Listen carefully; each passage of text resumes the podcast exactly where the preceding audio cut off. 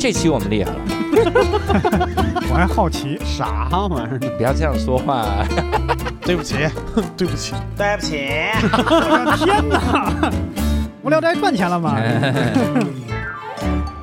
Hello，大家好，欢迎大家收听这期的无聊斋，我是教主。哎，刘叔，哎，哎这期我们厉害了，这期我们我们太厉害了。呃 我们 我们其实一块儿介绍了也行啊，我们还请到了我们的老朋友贾行家老师，哎，各位好，冒场了，不好意思。冒场直接哎，我是就已经要出来了。嗯这一看就是在宇宙牌电饭锅那儿聊太多了，啊，为啥呢？因为他们那边每次就是上来就是大家每个人都介绍，啊，不管不管大家认不认识，反正都要介绍。嗯所以这次呢，我们这个这期无聊斋，我们就聊一聊宇宙牌电饭锅它哪些经典的这个集数哈。说它一共也有几集，每集都经典。每集都很经典啊。然后的妈蒋强老师去那几集最经典，嗯就是这样。我们这期节目非常有意思，你看我们标题，我们这标题叫“这个过去的五年我是怎么过的”。这个是啥呢？就是因为三月十九号是无聊斋五周年的生日。哦当年传第一期的时候，啊。那是我和傅博文的一个对谈。嗯。其实那个时候没想到能走五年，嗯。如果就那么对谈下去的话，嗯，我最早想的是无聊斋那啥呢？关，键是傅老师能不能活五年？快饿死了。嗯。然后当时，当时无聊斋是呃刚开始做第一期的时候，我甚至想过一个想法，是嗯。以后每录一期是什么呢？就是约一个朋友到我家吃饭，然然后吃完饭之后呢，然后聊这么一期。然后啊，想的是这样的：如果当时采取了那个模式，百分百撑不到五年。对，因为现在你家已经进不去人了，啊啊啊！是这个逻辑啊。还吃饭呢，有地儿坐就买买东西。太多了啊。所以呢，这次我们五周年想了很多的策划，之前也想参考一些很土的那些个电台，嗯叫什么“五年说五哦，”，就是哎，有这么土的电台还能活到现在吗？人是唐公园也是吧？虎年说虎年说虎，以前那个春晚正是这这种相声。虎年说虎，兔年说兔，五年说五，对，然后我们 啊这个听着就像什么第几套第几套的那种。第几套，所以我们哎，无聊斋是不想做第六年，上来之后就对日坛发起了这种进攻，嗯所以我们这次想弄个特别的，我们不想再说说我们这五年是咋过的了。嗯然后想了了解一下听友们这五年是怎么过的，哦所以呢，我们就发起了一个投稿，叫“过去这五年”主题征稿活动，然后大家真的是踊跃投稿，嗯七十七位听众投稿，给我们投了多少呢？大家一共写了七点三万字。七点三万，我这一年的阅读量没有这么高啊，七点三万字，我都怀疑是不是我们提出错了，我们提的是不是你写了五年的故事？写写这五年的流水。我们当时是这样想的，就说，呃，大家聊一件事儿，但大家其实都聊了很多很多，嗯。所以我们真的是没办法把这七十七个都给各位念了，啊，没有人在播客里面录七点七点三万字的这么一个东西，再加点评，嗯。不可能。所以我们选了几个故事出来。啊，第一开始呢，我们是精挑细选啊，这严格的筛选，极为严格，选了五个，嗯，然后选了五个又觉得太像五年说五了，对，选了五个以后是七点二万字，七点。所以我们就又选了选了仨，每人又挑了一个。所以相当于今天我们会跟各位聊聊听众的这八个故事啊，然后借着这个聊一聊。嗯。但说实话，每个人都写了一千多字、两千字，嗯。所以我们这次也用到了一个特别的朋友，嗯这真的是这个这这一年非常新的一个朋友。我们用 Chat GPT 把每个人的压缩了一下。啊我，们恒仔呢拿着每个故事，就把这些投稿扔给 Chat GPT，说你你可以把每个这个压缩一下嘛，精简一下，嗯并且保留其中的内容嘛。嗯所以接下来我们会念的很多的这个故事，如果你觉得哎这个逻辑不通啊，就是人工智能还没有发展到这一步啊。然后这七个听众可能存在，也可能不存在。啊，Chat GPT 自己写了一个，给你压缩一下，自个儿写了一个。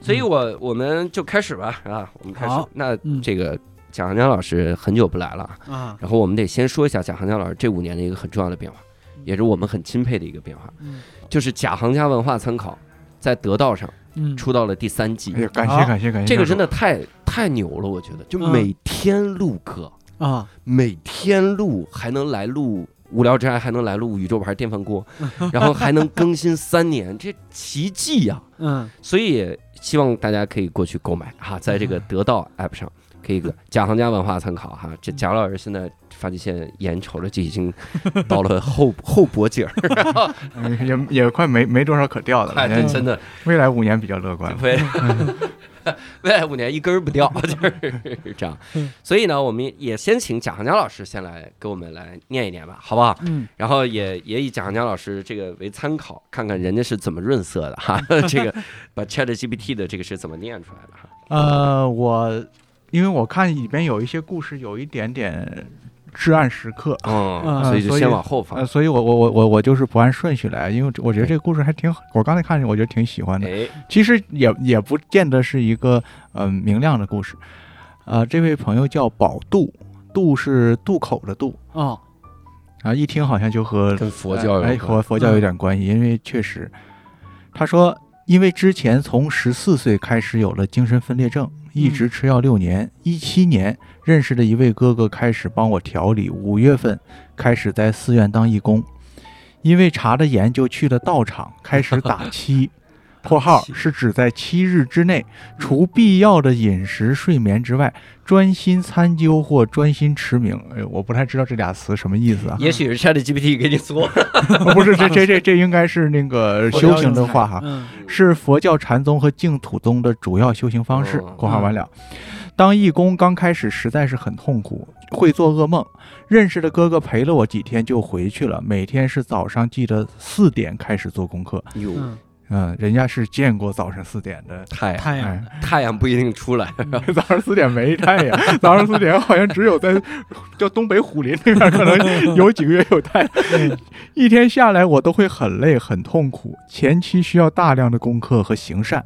嗯头三个月坚持不下来，也是哭着完成，感觉全身像换层皮。到了一八年底，也开始带人打七，真的很受益。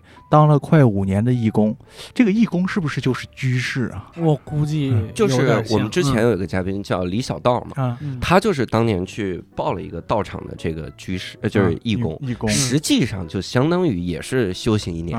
只不过人家不可能说说你你现在这一年算出家了，一年就要还俗，不可能这样，也没法给你个名分编制，嗯。你就当就叫义工，他是这么个逻辑。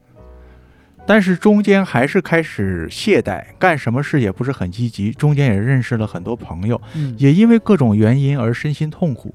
本来在家身体不好，什么也不会，在当义工的时候也学会了不少，脑子也不会很迷糊。我，不知道现在还有没有人会对精神分裂症有偏见？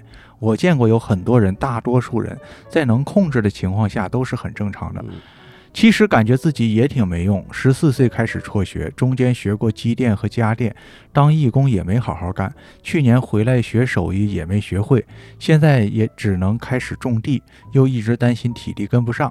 总之，希望一切都好吧。嗯，嗯这个他相当于是一八年底带人打七，然后嗯相当于这五年一直是在做义工，嗯就刚好到二三年。嗯，我主要是就是听完了，我我能理解大家的那个小沉默，就是感觉上，呃，无从下手，就是不知道从哪儿嗯，帮起，也也帮不上什么忙。呃，我只是嗯震惊，我纯震惊。啊，这五年当义工期间还能听无聊斋啊，这个太厉害了。你看他刚开始当义工的时候还没无聊斋呢，一七年的时候，嗯然后到现在这就很哎，关键是 说明 就是你修行修，起码修禅宗和这个净土宗和嗯和无聊斋不冲突，这不容易。对，是吧？啊，无无聊斋说这些声色犬马这些东西，滚滚红尘。嗯，对呀、嗯，我们自己什么德行自己不知道吗？还声色犬马，素的不行。哎，这五年感觉特别的心静啊，就他的这五年，嗯就是能比起咱们说每天特别烦恼什么的，他好像就是维持在一个就是嗯，这个叫啥高度重复的是日日子中。因为义工基本上就是每天早上起来就是打扫，然后怎么怎么样，每天就是这些事儿。嗯，然后有变化的可能就是香客可能来的多来的少，嗯可能就是这样。是的，嗯但是我是感觉呀、就是他，你你听起来就是好像日常工作是很静，但是好像内心又有很多波澜的那种那种嗯状态。嗯整体我的，我为啥刚才突然产生了一种就是不知道从哪儿帮起的一个一个一个念头呢？就是听起来他是一个目前对自己不太满意的这么一个状态。对，因为他最后说嘛，他说回来之后，然后只能开始种地，嗯手艺没学会嘛，嗯。但种地又觉得体力跟不上怎么办？嗯。种的不够多咋整？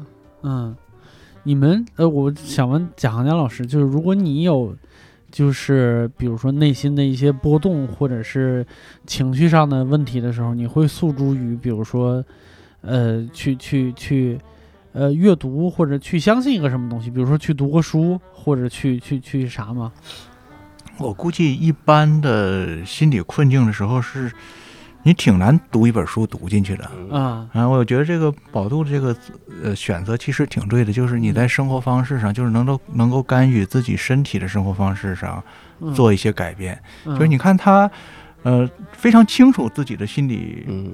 呃，不应该是叫什么？呃精神分裂的症状，他应该是嗯。就是就是咱们说看精神科了，需要嗯。他已经学会了在日在认识的基础上学会了和这个状态共处。嗯然后能够其，其实他没有没有，我不知道是不是大大家那个注意到的，就是他没有充分的去说他已经完成了什么，他是怎么、嗯他战胜了这些东西什么嗯啊？他他可能会说我没有做到什么，没有做到什么，嗯但是你看他有的东西是很重要的。对一个人嗯从十四岁开始，然后哎、症一直能够。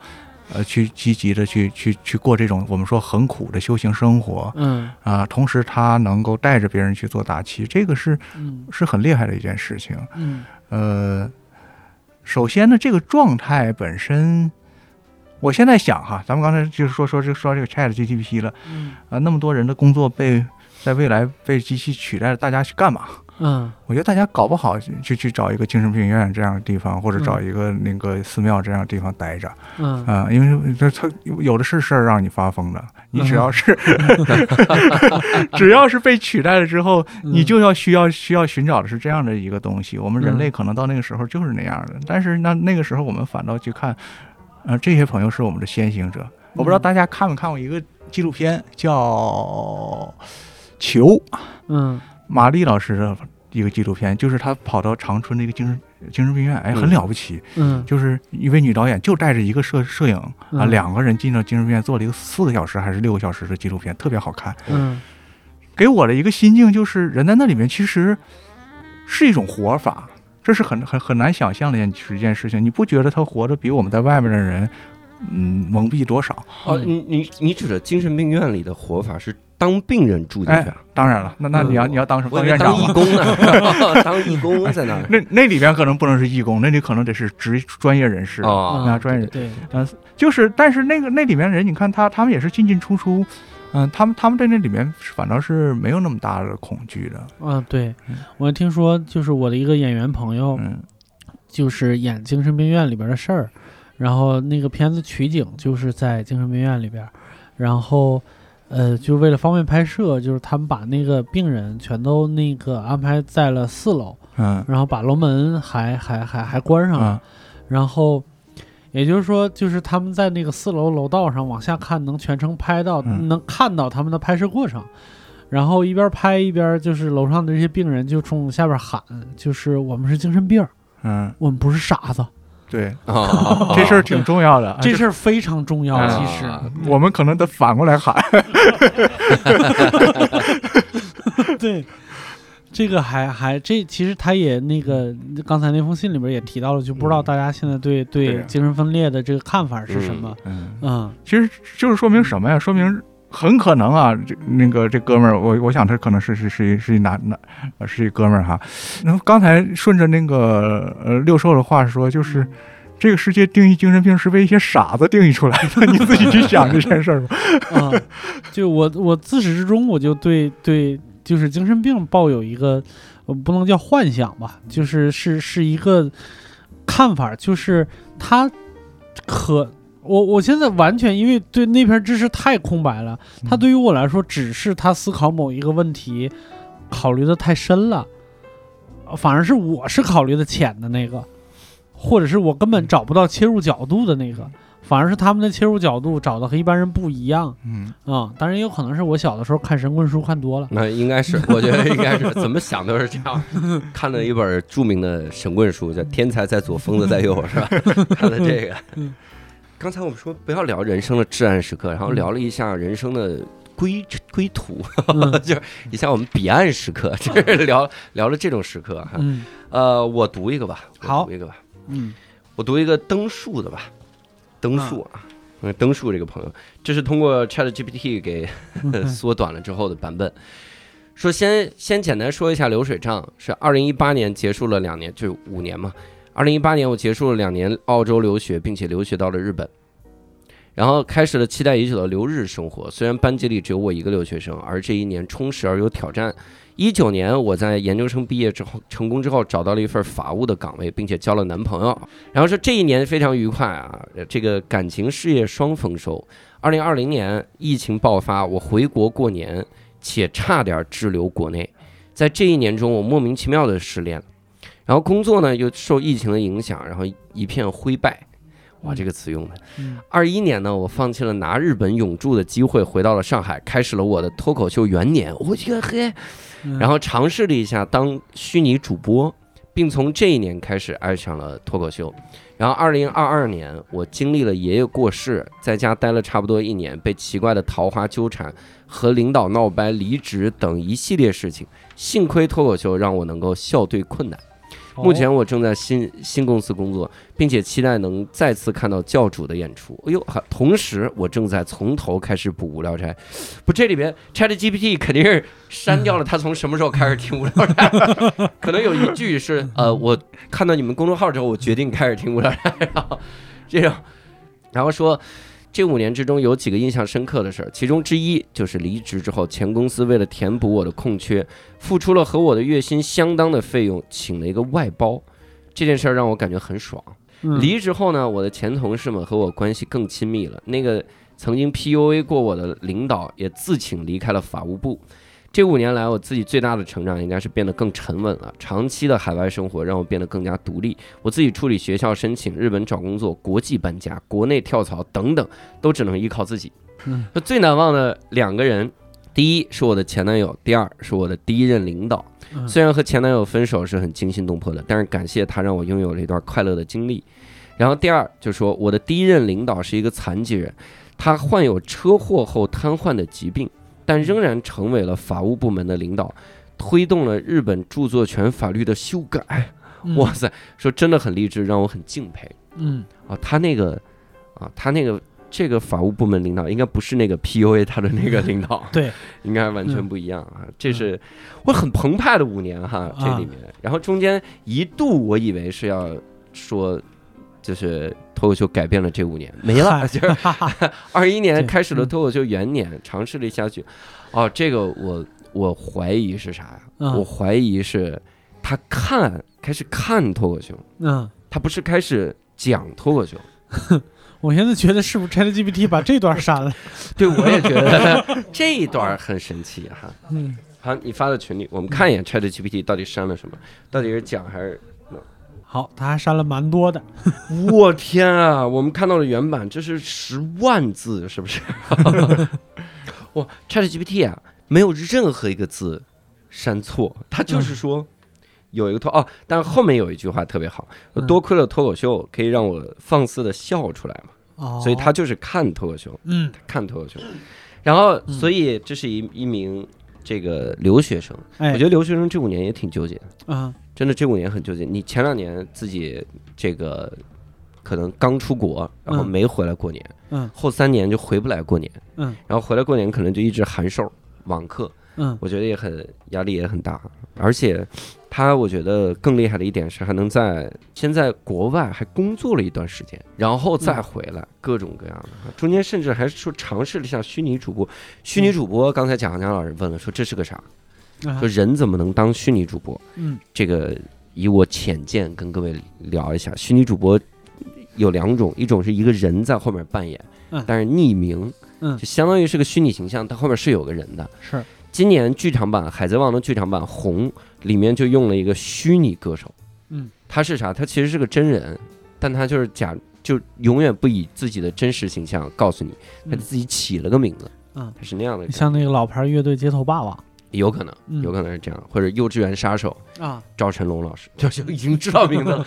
然后，然后还有一个呃，这个另一种虚拟主播是纯虚拟的啊，但啊他肯定不是，他就是自己还当了一下。嗯他说，当虚拟主播之后，从这个收入产出比实在是太太低了，所以自己就踏踏实实继续干后边的这个发布赚的是，虚拟金币。赚虚拟云不给钱是吧？硬不给钱，啊。所以这哎，我跟你说，我上大学的时候就真有那个，就是发工资是发 Q 币的工作。哦。哦。嗯，，Q 币也算是能花呀，因为你是用钱买到的可以卖，就是啊。你可以转让那个钱，但是就是比率就是就是一些公司自己说了算的嘛。啊，嗯是是。你月薪三千就是三千 Q 币是吧？硬发，嗯。这个我觉得非常的很漂泊哈，啊，很漂泊的这五年。对我其实一直都挺佩服留学生的，我觉得他应该是，呃，因为我我觉得佩服他的原因是因为留学生的那个那个时间是有限的，嗯，倒不是说那个啥，就是他任何事情都有时效性。对，然后尤其是小语种留学生，就去的那个地方，可能语言还得从头学，或者是嗯就是最起码基础不一样嘛。然后他做每一件事情都必须得有特别强烈的计划性和目的性。我嗯在网上其实有一段时间特别喜欢刷那种留日学生的，就是呃学习日常。嗯就是从早晨五六点钟开始起床开始，他就在旁边支了个摄像头，然后就开始坐在桌边，就几点到几点几分开始跑步，在屋里边，嗯然后几点到几点开始那啥，对，然后看墙上就是画满了他的学习计划和嗯各种曲线，就是他是在非常科学的、有效的学习，就把自己的那个时间发挥到极致。我嗯觉得那也算是一种修行。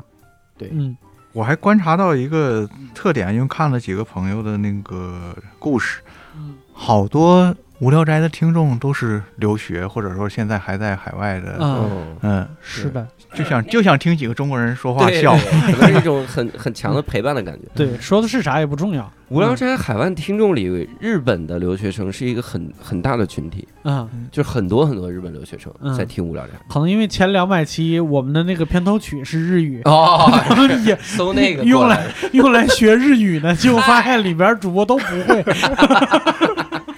然后这个我就这五年有一个很大的变化，我自己很感慨，就是日本留学生的中文播客，然后现在越来越多了，就是我我自己就在追好几档，嗯。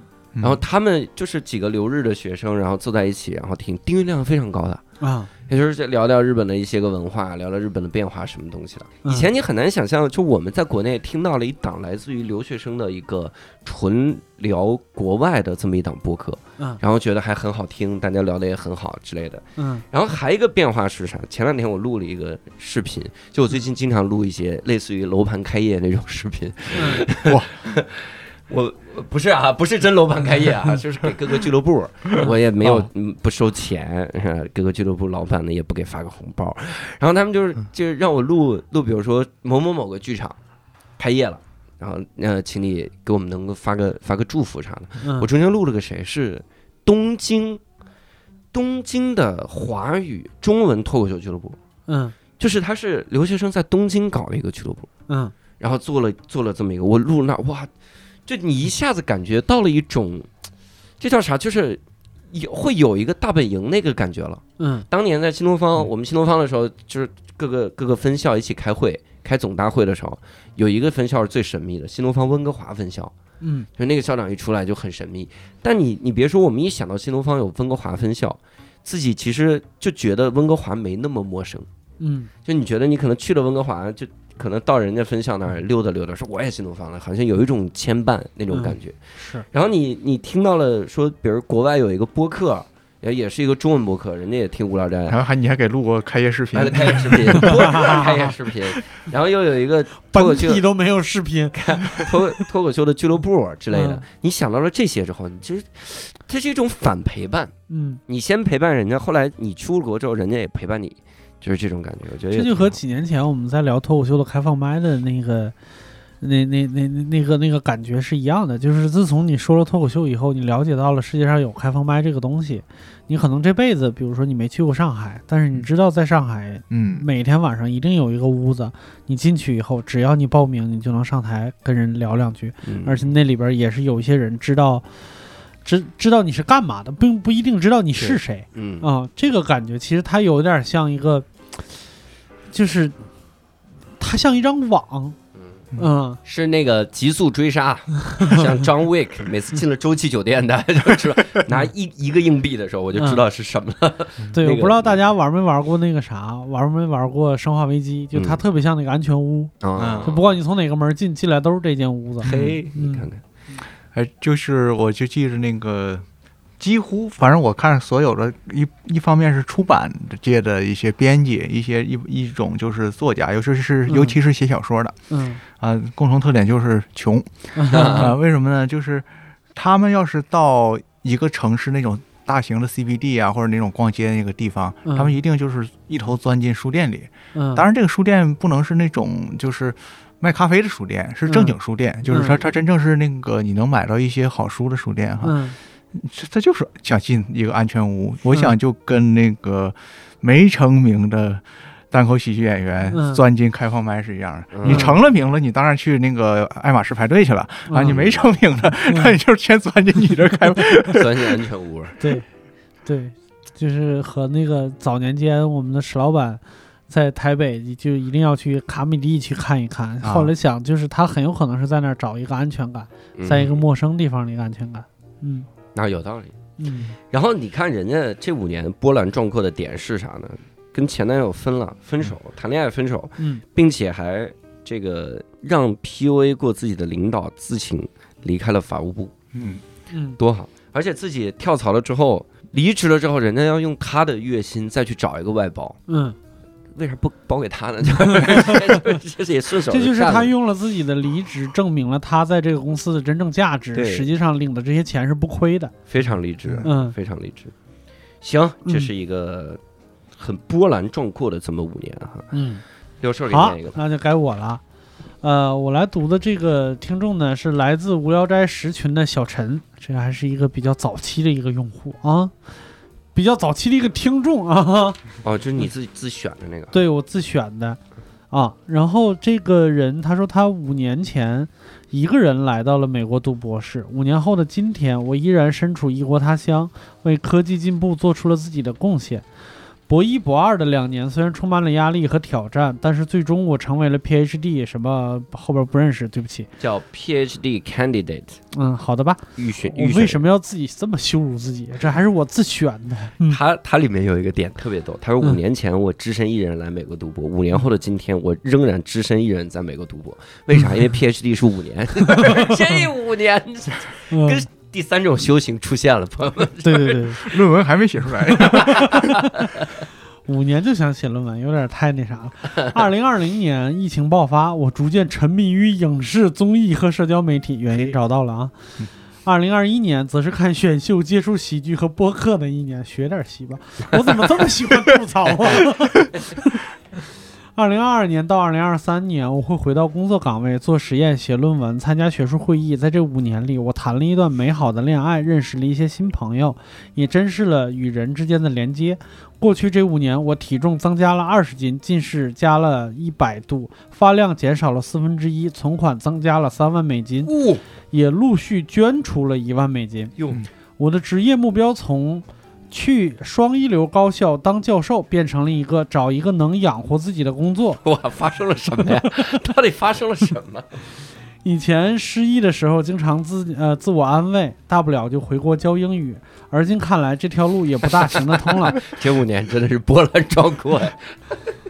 五年前的我早出晚归，每天连轴转；而今的我经常迟到早退，成了摸鱼惯犯，哟，还变成了一个押韵高手啊！（ 括弧没啥好处，不建议大家学习。）是的，我不如以前聪明，没有以前能干，但我好像少了些焦虑，多了些活着就行的松弛感。这五年，我终于接受了我只是一个普通人，但至少我还在努力做一个普通的好人。嗯，哎，我挑这个的原因，嗯主要是因为它整体看起来是一个非常平淡且温暖的一个嗯故事。嗯。啊，就是这五年做，你说他过得有多波澜壮阔或多揪心也没有，嗯，但是我看到的是一个就是一个自我接纳的一个过程，嗯。这个还还还还挺酷的。这有点像那个我们以前聊过的，就是打碎自己然后重建的这么一个过程。嗯。我其实非常理解，呃，比如说在美国读博，或者是从小地方到大城市，因为我自己也是这样的人，就是最大的一个焦虑就是你身边优秀的人类的浓度变高了，嗯。然后自然而然会产生一种特别自卑的一个情绪。对。对，就是我当年刚来北京的时候，公司想必大家也知道啊，就身边就是要么就是哥伦比亚的，嗯。要么就是哈佛的，什么这那的，就是你你真的张嘴，你你你真的，我到现在为止我不敢轻易开口嗯，说英语的原因，就是之前只要哪怕是个缩写什么之类的，嗯都会有人开口纠正我字母的发音，嗯 字母我都读不对。对，然后你能在这个地方这样的地方。能找到一个自己和自己相处的一个方式，其实是非常难的。嗯嗯，贾行家老师有过这样的时刻吗？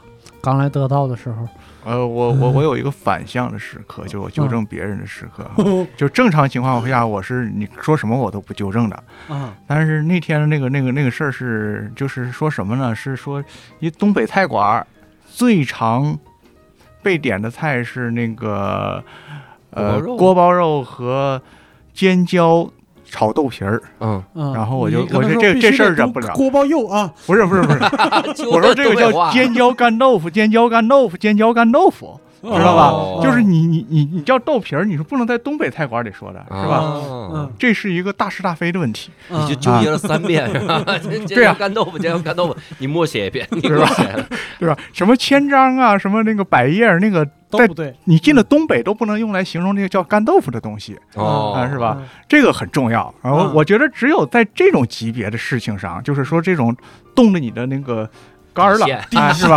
啊，底 底线了，就是严重伤害我们东北人民的感情的事情上嗯，啊，你有必要那个纠正别人。对，嗯那字儿他他念 z 念在的念念念杂的，这事儿不重要，是吧？那只只要你不你不是从小吃它长大的，这事儿就不重要。嗯，对对对。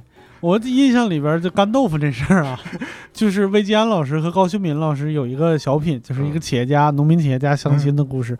最后，他明显就是高秀敏老师一口地道的东北话，啊，然后那个魏吉安老师一口地道的山东话。最后说说以后结了婚以后你要吃什么？高秀敏老师就是张大嘴一乐，就是干豆腐卷大葱。啊然后啊我深刻的怀疑魏坚老师其实听不懂他在说啥呢。对呀、因为煎饼卷，山东好像没有吃干豆腐卷大葱的。对，嗯我特别感慨一点，他说啥，就是他这个目标的变化，嗯其实就是像六兽说，你从那个浓度、那个人才浓度中慢慢慢慢淡了一点之后，啊你你会意识到，就是自己的目标不一定是要去改变世界，或者是怎么样。当好一个普通人已经非常不容易了，对是的，就是非常非常辛苦才能普通的过了一生。嗯但是最好就不要查以前同学到底在干什么。我以前我我之前我前两天突然感慨，嗯，就我大学的时候，我不是在电视台嘛，我们嗯电视台有几个那种叱咤风云的人，嗯我说这啊什么现在你还牛逼什么？是不是啊？嗯你看嗯咱们现在多叱咤风云，我搜索人家干嘛？我操，混的老好了，人家就是风云本身。韩润东是你同学，现在都雄霸天下，当时叱咤风云，现在雄霸天下，嗯太好了，混的也，我天哪，就是 很感慨。当你突然开始接受了普通之后，千万不要再去搜 那些优秀的我。跟你说，你四十岁的时候风生水起，人家已经风生水起了四十岁了。他娘的，真是太牛了！那些人，这是我的一个很大的感触啊。这啊，是人家小陈读读博五年的感触，希望小陈顺利毕业吧。嗯，而且我说实话，就是这几年看下来，我越来就可能是人越来越接近中年。我以前不理解为啥会嗯就是看看事情越来越淡，或者嗯看事情越来越平常。我真的越来越发现，人和人之间的差距没有那么大对，哦，啊、就是嗯大家基本上都是普通人，普通人正负一啊，这么个状态，正负一轮儿，什么叫人生一轮儿？就是没有谁比谁高出特别多。嗯，嗯，对，但是这个一很有可能是无法跨越的。就当你在一个，比如说我刚来北京的时候，发现旁边都是名校毕业，就觉得他们肯定人生精彩绝伦，其实也不是的，嗯对其实大大概率跟我也就是正负一的这么个状态。嗯，大家也都在努力当好一个普通人。对嗯，而且我觉得五年读博是特幸运的一个事儿，嗯就是因为这五年是有很强的规划感的。嗯，而且在这五年读博士，啊，对，那哎太是吧幸运了，真是很也不用去看看世界啥，哎读完了之后，哎，好了，世界等了你五年。世界说，哎呀，小陈没毕业呢，那我先这个等一等，没没毕业，我先我先再再再转个奥密克戎，就是这状态。，还没毕业，那我转啥？后边是啥来着？因为我我最近有一个很强的感慨是啥？就我大学毕业之后，我发现五年这个坎儿啊，真的，一晃就过去了，一下就过去了。有可能你一回忆，你发现已经五年了，而这五年很有可能就蹉跎了。以前我们说你每年都会进步，这个事儿不太存在的，嗯这个其实是小概率事件。嗯说一年更比一年强，嗯，小概率事件。对，你必须有很强的动力、很强的规划去做。有可能五年过完了之后，比比前五年还差了呢。嗯就是离开学校之后啊，是这个感觉。怎么感觉突然消沉了一下？好不容易才把气氛那啥。哎，我我当时在新东方就是我刚进来的时候，前五年老有奔头了，嗯，我感觉后五年我就一直在走下坡路。你是哪年到哪年？在你的年龄里面到新东方是二十几岁？我新东方我是二十一岁进去，对呀、那二十一到二十六就是感觉自己一年比一年有奔头，哦，就更嗯更对吧？二十七岁突然发现世界就就这样，对，哦因为我们有一篇阅读里面是说说你那个你的体力会叭就直线的崩塌，哎，就开始就雪崩了，嗯。就是那种。但有一个是，哎呦，你说到这个英语阅读，我忽然想到一个，你咱们是有可能一晃就过去了，嗯。科技可是这五年真是玩命的进步。嗯。五年前，五年前我还在新东方吧，应该还在。嗯。五年前的时候，我们讲了一篇英语阅读，当时特别著名的一个高考阅读，嗯。说有一种有一种新型试点的试点的红绿灯，嗯，在澳大利亚。嗯说这个红绿灯能牛逼到什么程度呢？嗯你手机上下一个 app，嗯然后它会提前把红绿灯的信息发到你这个 app 上，嗯给你发一个推送你一个建议的车速。嗯比如你走这条路，然后那个 app 推荐你说你走开四十迈，嗯你就四十迈走，你用四十迈走，一路全是绿灯，啊，绿灯带，啊就是就是这种。我我前两天在高德地图上看到这个功能，嗯这功能叫绿波绿波路段。嗯什么叫绿波路段？就是你走到那儿，你导航的时候走到那儿的时候，嗯它会告诉你推荐你用四十到六十这个这个区间速度走，嗯只要这样走，你一路开下去全是绿灯。嗯我太牛逼了！我，哎，你我我不知道你们俩这个冲击感，我对我冲击感太可怕，就是我我在我在英语阅读里看到的科幻，嗯。然后变成我现在手机哎，等一等啊，我我我教主主，我咨询个事儿哈，嗯。就是你从英语上来讲，这事儿是是好事儿；嗯。从数学上来讲，大家都用这个，会不会反倒就？更堵了。这这我不懂啊，这我不懂。嗯理论上应该不会吧？他那个对绿波路段，如果用的多了，他就不管那儿叫绿波路段，对 就这条路就在这不叫绿波对，段。它可能就是你这一条路横着，比如说推荐你用四十迈，但是就是你那个每个绿灯上的红灯那条线，它推荐嗯那那儿的车是推荐你另嗯用另外的速度。嗯，其实你必须得用一百八十迈，要不然你冲不过去了。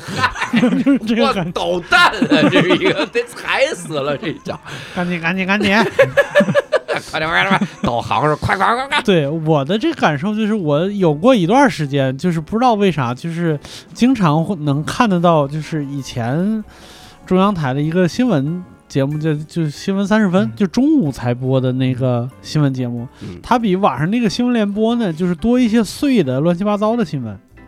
所以我就莫名其妙知道好多东西，然后就有你那种感觉，就是嗯今天看到的很多东西是在那个时候，我嗯记得也就是不多年前，你可能也就是五六年前、七八年前，就是一个新闻上的一个呃一个视频，就是画画面儿就是在实验室里边儿一一帮穿白大褂的科学家往一堆小针管里边灌一种蓝色液体，嗯。就说我们发发发明了一种什么什么技术，能嗯。让电池的那个储电功能嗯。然后那个就是大幅增加，这样的话呢，就是就是新型电池出来以后，有望能让汽车推动二百公里以上。嗯啊。那哦现在我的车就是续航四百零五嘛，就是嘿，是看来那什个么牌子？现在就是现在看就是当时那个技术很快就被更新了嘛，就很很快就被淘汰了。然后你今天再看的时候，今天室温超导也开始，嗯就不管是真的假的，哦已经开始传播了。嗯就是也有可能到明天，就是只要你把手机搁桌上，或者是在空中挥一挥，就充满了，都有可能。嗯，哇塞，嗯，那肯定是我把那个计数器弄坏了，充满手挥一挥。我你说科技的进步啊，我还一个证明太逗，我不知道各位看没看《蜘蛛侠三》？嗯蜘蛛侠三，它里面它不是多元宇宙吗？嗯各个宇宙的蜘蛛侠都来到这儿，所以三个蜘蛛侠聚首嘛。嗯他用科幻的进步治好了以前科幻里面的 bug。嗯就他那些个坏人来到了这个新蜘蛛侠这个宇宙，嗯然后说那我们回去都死了，你先把我们送回去怎么办啊？算了，就是我们命运，人家老接受自己的命运了，就说我们就死了得了。然后新蜘蛛侠说你别你别回去啊，我给你们治好。我当时都崩溃，我说这玩意儿能治好？然后他就把那个，比如说那个章章鱼博士。章鱼博士他他脑中就老有个杂音，啊邪恶念头嘛。他在他背后嵌了个稳流器，就是这个，然后一下让你没有邪恶的念头了。然后比如说那个电掉到掉到那个电鳗池里那个人，浑身都是电嘛，嗯。然后他给你安了一个那个史塔克的那个那个方舟炉，嗯，然后把你电力电能抽出来了，就是你只要按着那个，你人人类你就是个正常人类了。穿个橡胶衣不好？太好了，不是，它是能发电，嗯它能发电。然后蜥蜴人打了一，他不是变异成蜥蜴了吗？嗯，然后打了一针又回变回人了，我说这太好了，这个嗯这用科幻的进步这是不治好了春节春节播这个电影？合家欢电影，合家欢电影。太牛了，这个电影很尴尬、你刚才啊。意识到你剧透了很多东西吗？我没事，这电影挺老的，还行，这电影挺老的。蜘蛛侠三嗯，嗯，两年了吧？我居然没看。哦，那反正他治好了。别看不太好，就漫威宇宙，漫威宇宙后面就崩盘了。嗯，第四阶段以后都没看。钢铁侠死，你感觉钢铁侠其实是艺术总监，然后美国美国队长其实是里面的总导演，然后他们俩退出了之后，这电影不行了。嗯是行，呃，蒋家老师再来一个吧。刚才选了一个说要吃瓜的啊。哎，对对对，刚才刚才那个那个，本来我我们用那个 Chat GTP 那个略缩了，然后我又把这个完全版找回来了。弄出完整吃瓜我，，但是我我用我自己啊人肉人肉再给大家再说一遍呃，再说一遍。这位朋友叫苍蝇，你看你要要要有东北朋友纠纠正我，那是那这里叫苍蝇。他说，二零一八年我爱的女孩结婚了。啊，这这个开头挺挺好的，呃，这是一个俗套的开头，这是他说的啊。嗯接下来应该俗套的进入倒叙，然后他就说呢，他们俩是一个那个大学的同学，然后那个在大学里面呢，就是两个人就是相依为命，真的是相依为命的爱情，谁缺钱了就找彼此借，互相打气，度过了一段艰难的面试的那个时光。嗯然后突然有一天呢，就是这个女朋友告诉他说。呃，他告诉我回家相亲了，对方很好，性格憨厚，家庭优渥，也很喜欢他。为什么呢？是因为这个男孩儿觉得自己的那个家庭条件很一般，就经历了社会的洗礼，迟迟的不敢做出承诺，怕给不了他一个稳定的生活，嗯所以就是二零一八年呢，他看到了他的朋友圈晒出了自己的结婚证。有二二零一九年再联系上的时候呢，他已经离婚了。哎，这你这么开心吗？哇这是，塞，不是这也太波澜壮阔了，人家嗯。然后他心力交瘁的同时，发现自己没那么喜欢对方，雷厉风行的领了离婚证。那看来还是因为这个这个男孩的原因，我我猜的啊。嗯啊，他说自己太受母亲的影响，母亲很强势，一直劝他相夫教子，劝他找个有钱的。嗯这个男友条件不错，然后就是大概就是不这样这样。嗯然后呢，这个女孩想出去闯一闯，追自己的歌手梦。哎，大学。歌手，除非你俩念的是音乐大学啊，这这嗯他这个对自己的那个梦想，嗯，了解的不是很充分啊。嗯，二十多岁追逐歌手梦有点晚啊，对不起。有点晚了，然后就是，呃，他奔跑在各个城市学习演出，我也像往常一样支持他，有困难的时候帮助他。然后半年过去了，我不能再胆怯了，开始追求他。他觉得自己离过一次婚，跟我不般配了。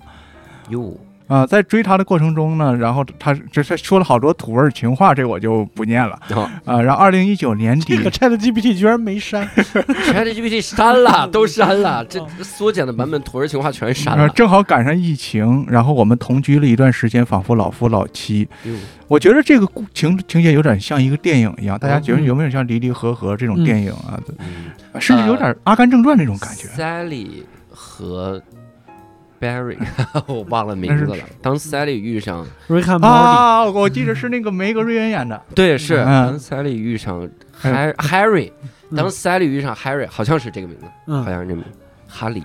算了，然后阿甘正传》挺好的，大家都看啊过。，《阿甘正传》，《阿甘正传》，朋友们，然后半年后我们分手了。等到疫情缓解，他回了趟老家，在回家期间呢，接到了一个外地演出的机会，同住的还有另一个男歌手。没错，结束这段感情的是出轨。你说我是不是得念个全版的？这个这就被被删掉了。这太波澜壮阔了。嗯 ChatGPT 是帮审核了吧？他他他种他他的兴趣点跟咱们不一样，哎啊呦，中间还还有很多拉扯。我尝试挽回，然后他摇摆不定，第三个人煽风点火，他无限纠结，严重抑郁。我再坚持的话，只会加重他的病情，最终彻底放弃哎。呦，二零二一年，我有了新恋情的时候，把他的微信删掉了。嗯我也开始告诉当时的女友，当时的女友现在也是前女友了。如果我身边再出现他，一定要警惕。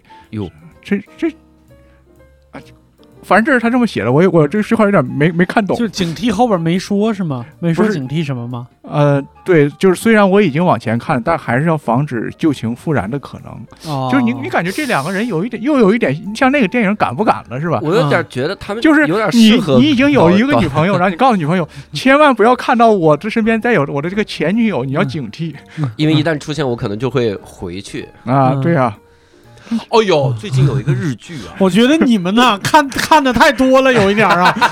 来来来来啊！二零二零二零二二年，听朋友说他结婚了，就是跟当时的出轨对象。啊，我们俩没有那些鸡飞狗跳，我从来没有跟外人说过，过去就让它过去了。然后我们认识了十年，中间还有很多故事，比如我俩养猫的故事，然后怎怎样。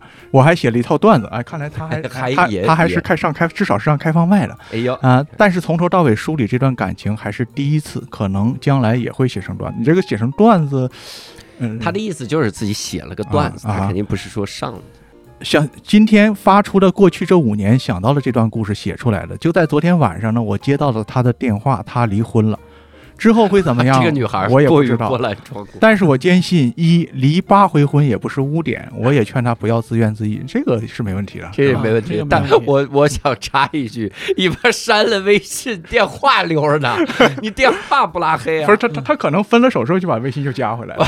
哎呀，我天！第二个是经过这些事，我们俩再在一起，也一定不会幸福了。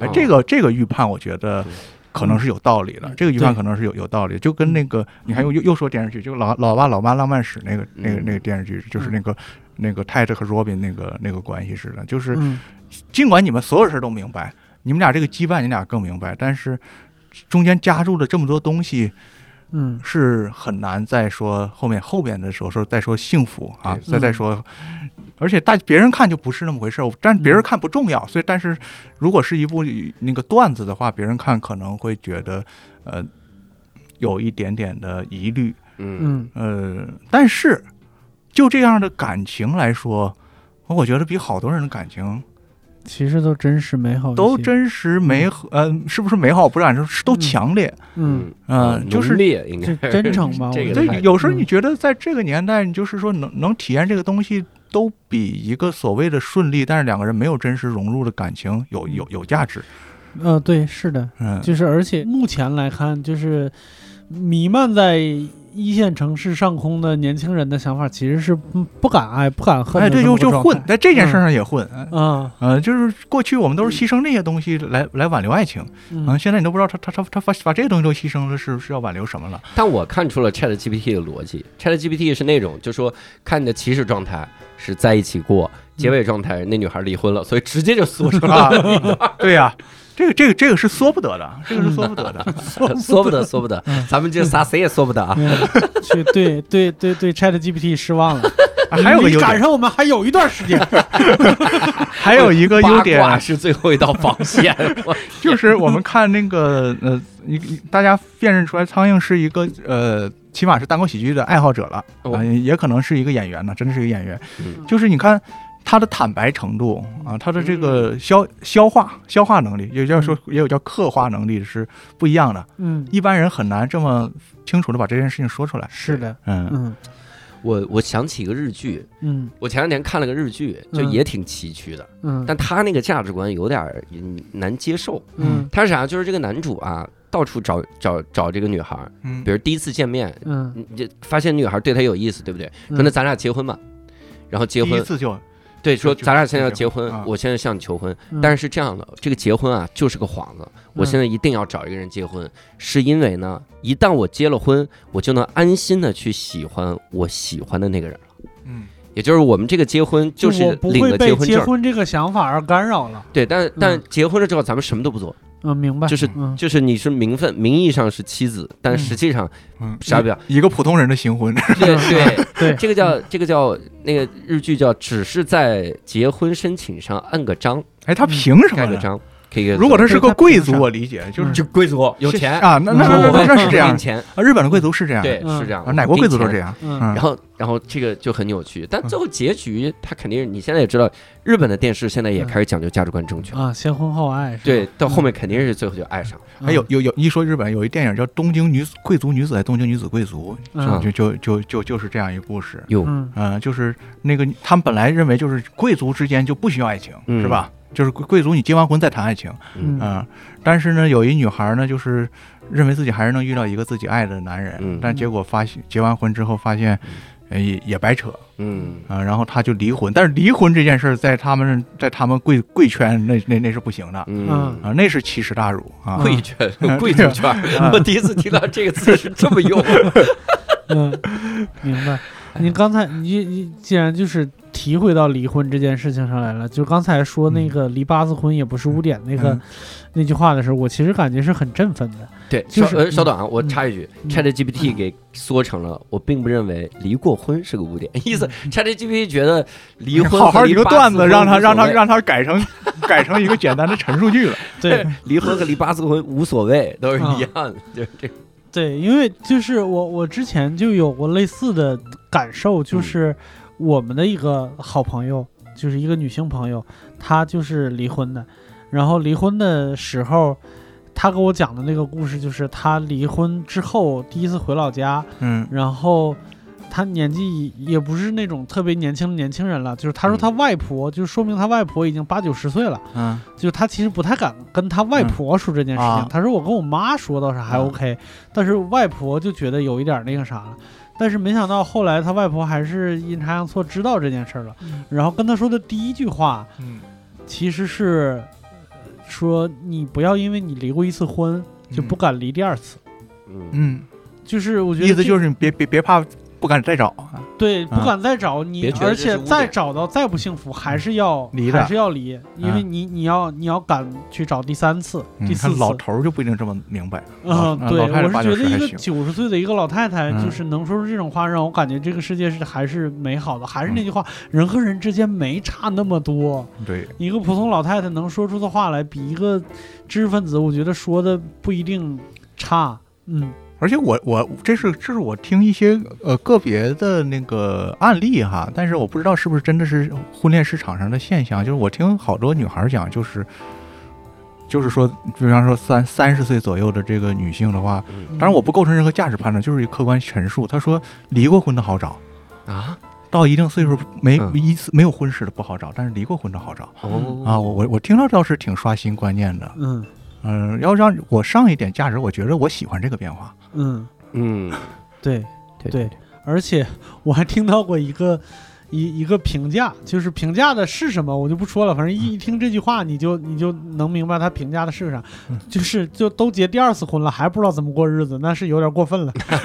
嗨，这这这不会过就是不会过，这个这个，就你一定要找一个和你一样不会过的人。嗯，对对对对对，是的，嗯祝福苍蝇找到真爱吧哈。嗯。嗯，但是也可以你们俩试一试，不一定结婚嘛，是吧？但是希望你别跟女朋友说什么警惕我前男前女友这样的话，这话对太不诚信奇怪。对这句话让你女朋友听起来就是我还爱她对呀，嗯、这个是很不礼貌，而且其实非常不真诚的一个一个一个那啥。对对对嗯，别说这话了啊！嗯，或者喜欢个男的呢，然后也说哎 你可得警惕那女的，因为那女的一来我就变回异性恋了。这这啊这这是一个挺好的土味情话哎，嗯，啊，我愿意为你改变性向，这这是这这是啥土味情话？这是给谁的土味情话呀？天哪！我读一个吧。嗯，说这个阳光彩虹白龙马，这一听就是一个喜欢大张伟的然后朋友。然后我们就说说，你看啊，这个回顾这五年是一个不断寻找自我的过程，然后以后也要继续寻找自我。他是怎么寻找自我？他是这么说的。他说：“我大学毕业之后呢，成了一名企业人士，但发现自己并不喜欢这样的工作，并开始试错性的尝试自己向往的两个领域：第一个新媒体，第二个教育。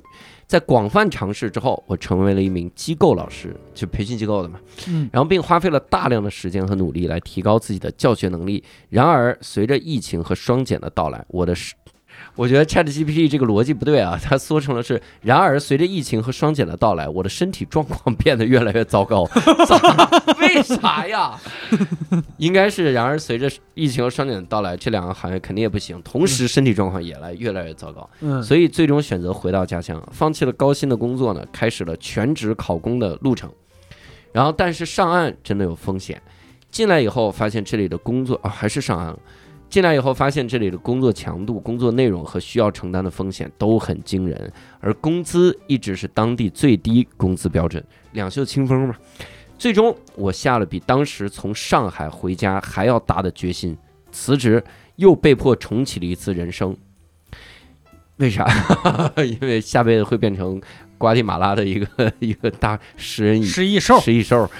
虽然这段期间充满了挫败和困难，但我从中变得越来越勇敢和坚定，并开始不断的尝试新的事物，拥抱变化。现在我正努力寻找适合自己的生活节奏，并尝试着做出自己的改变，让自己变得更好。我靠，我已经看到了下一段，真的是我随机选的这个人，但我哎，我念，可能难以置信，但我前段时间部分勇气来源于小骨病。我操！啊！我的命运。他说我还画了小骨兵的小漫画，我也希望自己也能拥有冲出新手村的勇气。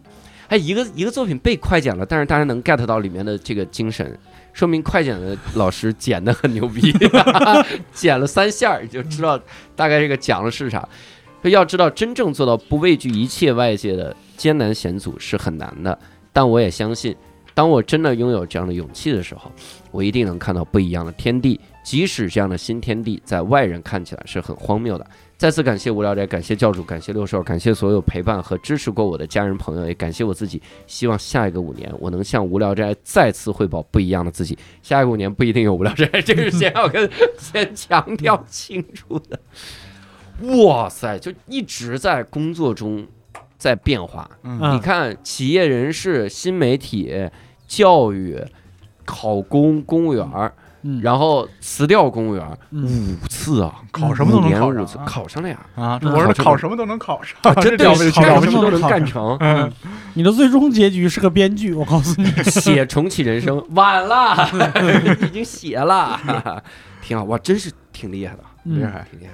但是我觉得有一个，我们后面有一期，但那期已经先录了，啊，那里面我们提到了一件事儿，嗯。就说你在某一个时间点上想要做出一个改变的勇气，嗯。这个你你想象这个这个勇气可能是你想象不到的大，嗯。你要放弃的东西，你要你要迈出那一步，其实非常非常艰难。是，我有一次这样的经历，嗯。这是我过去三十五年里面的一次经历，是我当时在杭州新东方，那时候已经风生水起了。名师，老名师，三、嗯。三年混得特别好，嗯。拿杭州新东方的顶薪啊，嗯。一年十五万，然后 是这样，就白领的薪酬。嗯，然后拿到那个之后，但真的过得过得很好，然后招生什么的都给我往我那儿走，然后校长也画了很大的饼，嗯。然后我我在想要不要回北京，嗯。因为我想到的是回北京之后，你你其实到北京新东方，你成了一个新新的一个新人，嗯。你还能不能再讲出来？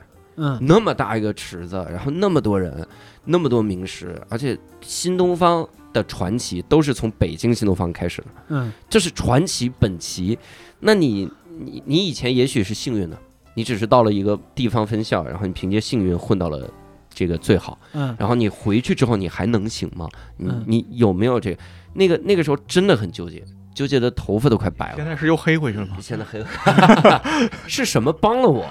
嗯，这个哎呀，是北京的文化生活，是喜剧。哦我真的说，我这个可能吹牛逼呢，但是真的是这样。一我是一三年纠结嘛，嗯但一三年纠结的时候，我看了开心麻花到杭州的巡演，嗯，给我笑没了。我当时哦真笑没了。那是怎么回来的呢？重启了嘛？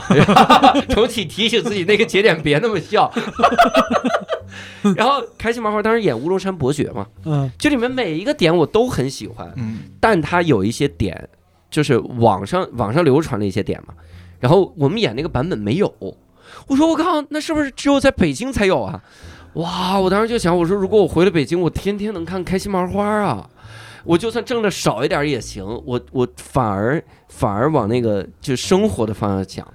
我就回北京之后，我我有文娱生活一下丰富了一大块儿，因为在杭州我没看到很多非常优质的喜剧，在当年啊一三年，然后你这个例子举的也太草率了，真的。草率了 是吧？你把五年的 五年的台庆变成了一封写给开心麻花的情书。哎 是真的，是我啊，是我给开。反正当时我下定决心的一个助推的点就是开心麻花，你一开始铺垫的是每一个决定下的时候看起来要很大的勇要气。非常大的勇气，然后你告诉说因为开心麻花因为开心麻花有几个包袱我没听见，那我也是纠结了一段时间嘛，然后才回来。我第二次下定决心，就非常大的决心，是全职做喜剧。嗯，嗯那是二零年年底嘛，你想又是因为喜剧啊，然后然后那么所以人生很多次就是耽误在喜剧上，是这样。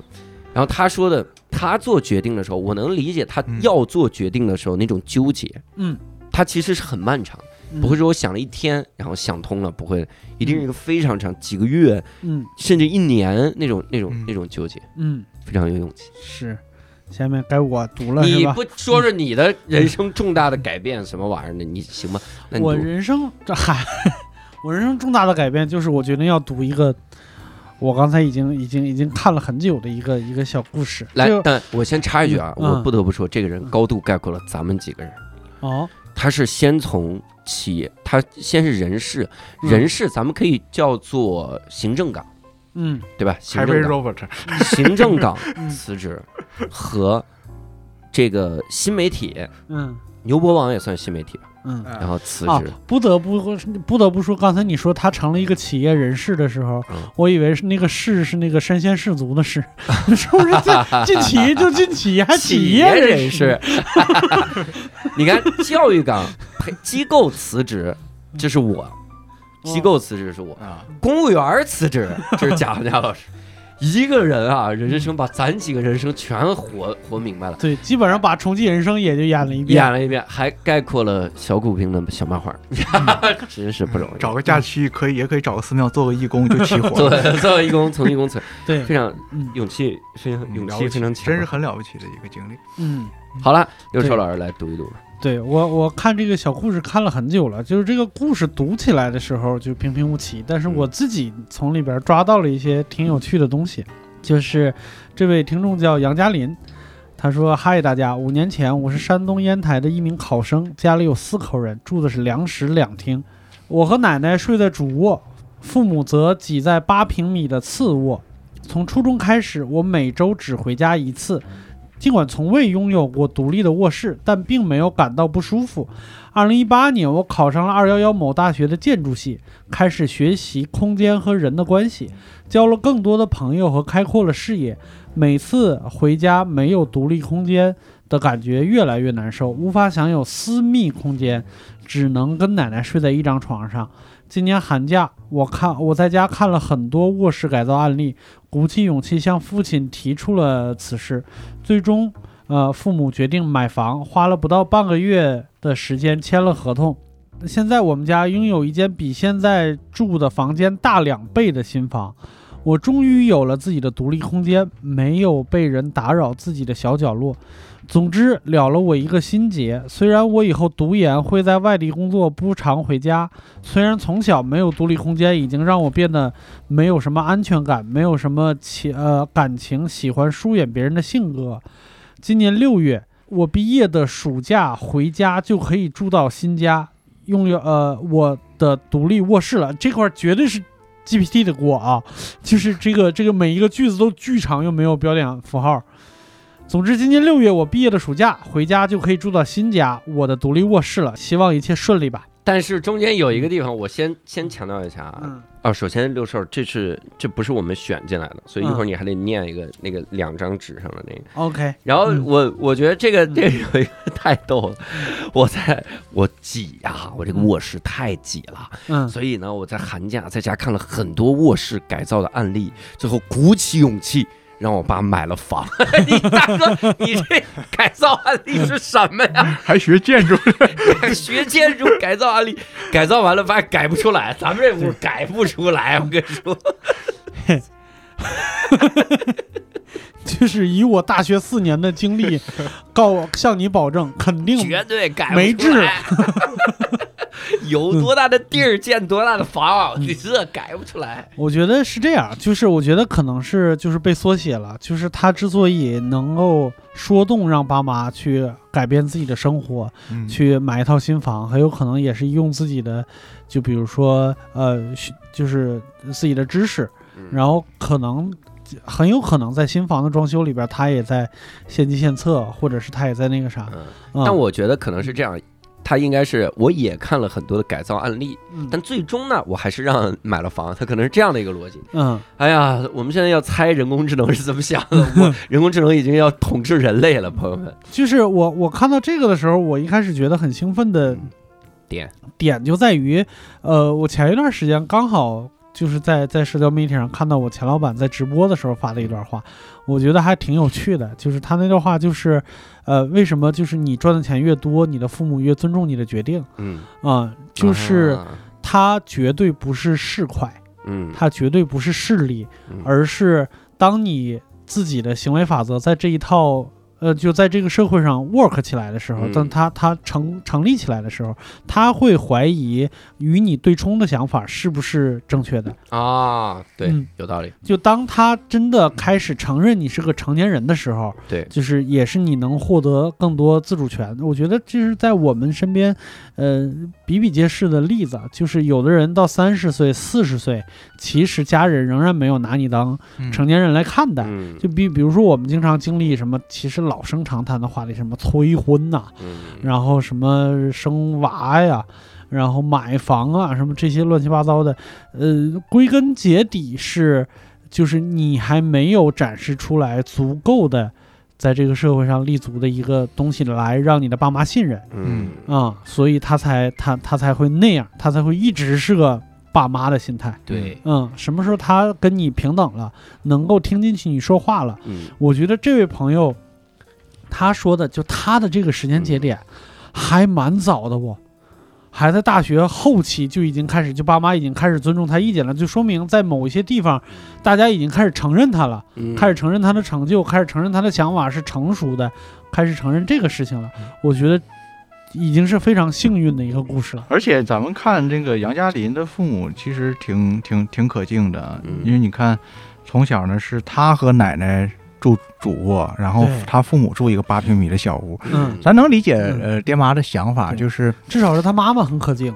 你想 对，呃那可能也是也是山东这个这个社嗯。社会风俗比较淳朴哈。嗯。其实你说，咱们能能想象父母怎么想，就是肯定也不是说是家庭条件特别好的家庭愿意这么这么混日子哈，就是因为，他一定觉得反正孩子长大上大学出去了，家里剩三口人了，嗯是吧？然后那个将来他这女孩嘛，不一定跟我们一起过，嗯呃，老人那那肯定那那我们就是养老送终，他就觉得那剩下我到到到十年二十年后剩我们老两口这套房子不就够住了吗？咱就这么忍一忍吧。嗯能从这个思维跳出来，去考虑孩子的这个呃这个诉求，因为那个诉求对于上一代人来讲，五十多岁人来讲，他们是很难想象的。你还需要嗯自己的空间。是。我就记着我小时候，我一关门，我爸也特别看我像不像空间？对，这这是东北父母，这东北真是海那头的海那头的父母。爸我学空间改造的，我看你像空间，这是这是东北东北的说法。我看你像空间，就是他能他能就是说做这一件在他以前认为最不理性的事儿。他说说说我那我咱家何苦把六十米房改成一百二十米的房子呢？是吧？那个那个就就将将来我们俩老两口犯不上啊。但是他能不这么想，重新去去想这个事儿是挺了不起的。嗯嗯啊，我也有过一段时间是嗯必须，就是就也没有自己的空间。我我咱们应该小时候都会有这样的时候，嗯对。我我初中三年，我高一，我到高一都没有自己的空间，嗯因为那个时候住在学校里面，是一个学校给的一个小屋，嗯。我爸我妈睡里屋，我睡外屋。后来我发现我那都不是外屋，我那不是我的屋，你知道吗？就是是客厅。我客厅门一开就是我，我还睡个上下铺，嗯当时嗯。睡在那边，嗯。然后觉得嗯，哎呀，后来第一次有了自己的屋的时候开心，就不知道在屋里干点啥。后来安了个上下铺，改造成客厅。对我是初一开始有自己的屋的，那是在我姥姥的卧室旁旁边的一个就是储藏室，然后就是被收拾了收拾。啊我以为 就是塞进储藏室了，我天！对收拾了收拾，这其实基本上就是除了一个床和一个写字台以外，其他地方仍然是储藏室，嗯，但是仍然非常开心。嗯唯一有点不太爽的就是，就是我的屋和我姥姥屋之间没有门，哦，只有一个门帘儿，啊，然后就是每天晚上得听着我姥爷的鼾声睡觉。嘿，你看看，我现在非常不敏感对鼾声这件事情。嗯，然后那就说再给念一个吧，好，那我再来念一个 Ducky 大 Ducky，啊嗯，念念这个吧，或者你念第一个也行，啊都行，念 Ducky 吧。念第 Ducky 吧。第一比较个还是轻松教主自己。第一个还我觉得还是蒋张老师读，不是不是，我我我我我我我我不忍心读。那我 到时候我读。你们你们这些啊，我来读一个叫 Ducky 的听众的一个故事。呃，过去五年对我来说是重大转折，当然有一种可能是我的人生才过了五个五年，哟，是在炫耀什么呢？所以每一个五年都有重大转折，但是过去的五年里不，好意思，我插一句，我也 只不过七个而已，这怎么这一旦除以五还不好说？对我也才六十二个。但是在过去的五年里，我经历了申请季、本科毕业，呃，因为疫情 gap，这是啥意思？疫情 gap 嗯 year，就嗯。gap year 指的是耽误了他的这个 gap year 是吧？嗯。是这意思吧？不不，他他是因为疫情被迫 gap。啊，他是这样，比如说我我我申请去英国上研究生，嗯。然后我不是，比如我今年申请，嗯。那我明年就要去了吧？嗯。今年申请上，明年去，嗯。但明年呢，我可以选择不去，嗯，他给你保留你的申请名额一年，哦。明年我就旅游，哦。一般这个叫 gap year 嘛，哦，然后叫间歇年，然后他是因为疫情被迫 gap 了，明白就去不了。明白，我以为他因为疫情去买了件衣服呢。gap，这个逻辑也很奇怪。实习遇到了职场压榨，然后辞职去西藏旅游，在二一年顺利到达英国，开启我的研究生生涯。呃，以前哪怕旅游也从来没出过亚洲。我觉得这句话，嗯，行吧，我现在还没去出过，没没有到过广州。这，我 而现在我写下的这段跨越了一万公里的文字，向你们表示问候。哦，还在国外，向你致敬啊！幸运的是，我的家在一个三线小城市。英国研究生不就一年吗？他怎么还在国外呢？刚开始的两年，疫情都不屑于造访。后来出国的时候，英国政策几乎放开，疫情和病毒都没有追上我的脚步，哦，所以到现在我还是一个没有阳过，也没有体会过风控的幸存人类，嚯，这不容易啊！把你嘚瑟的，我发现他前边最起码读到现在为止，前面全都很凡尔赛啊。这可能可能也是缩写的原因。倒霉的事儿没没没全是没留下来。对，ChatGPT 给他打造人设，啊这是完整的呀！恒仔说这个是完整的。哎呦我天，那你就是啊，留学的日子，物质是朴素，但精神是丰富的。开始独立生活之后，学会了做饭，把生活开销省下来的钱都用在了旅游上。呃，这一年多里面，我已经去过了十个欧洲国家。教主当年两天去了十四个，报对团就行。对 每一段经历都可以大聊特聊，比如蹭同学的呃 study trip，是这是是。Study trip 啊，study trip 游去啊去比利时逛战后公园儿，去西班牙自驾，嗯。从北到南开了个对川嗯，在东欧大吃特吃，好吃程度可以称上我的第二故乡。总听说二十五岁是一个坎儿，我也有时候会在我已经二十五了和我才二十五啊这两种想法之间来回切换，有一些生理年龄在增长，但是社会年龄还是婴儿的焦虑。今年就要毕业回国了，在正式踏入社会之前，我希望把游遍欧洲的梦想继续做完，妈呀，希望征服英国的每一个国家公园。英国有多少个国家公园？去不能叫征服啊，这个要不 你得真的征服不要伤害英国人民的感你。得让那个国家公园里每个动物都认你。希望拿到叫做，希望拿到 distinction 的好成绩。希望听完无聊斋所有节目，希望有更精彩的下一个五年。我觉得倒数第二个这个不难吧，只要有有有时间就行。听完无聊斋所有节目啊，只有这一个是特别容易的。我们何德何能跟征服英国每个国家公园放一起？这个好像听起来是第二容易的，征服每一个国家公园。国家公园是不是都很便宜？主要是大是吧？应该是大吗？嗯，他那个 distinction 是一个成绩的那个啥，什么荣荣誉学士、荣誉荣誉荣誉就硕是士，就是你很是不是牛逼，啊？还是他说他说的征服是物理上征服，那那 怎么入侵进了。怎么入侵进了，祖国等着我的好消息。在每一个森林公园抽根烟？这这这有可能是征服。征了，把征服了他。OK，真好，年轻真好。对呀、你看这五年没有没有伤害到他的兴头，然后这是一个好事儿。啊，嗯那就要不要考虑再念个博士？看来我们这个博士。立刻就不一样了，接下来五年完全不一样了，哭了。哇塞，我哎我我年轻的时候，我我想我突然想起我大学一个同学，嗯他去欧洲读书，然后他就介于一种凡尔赛的痛苦中。嗯他痛苦嘛，他是真痛苦。嗯他痛苦在哪儿呢？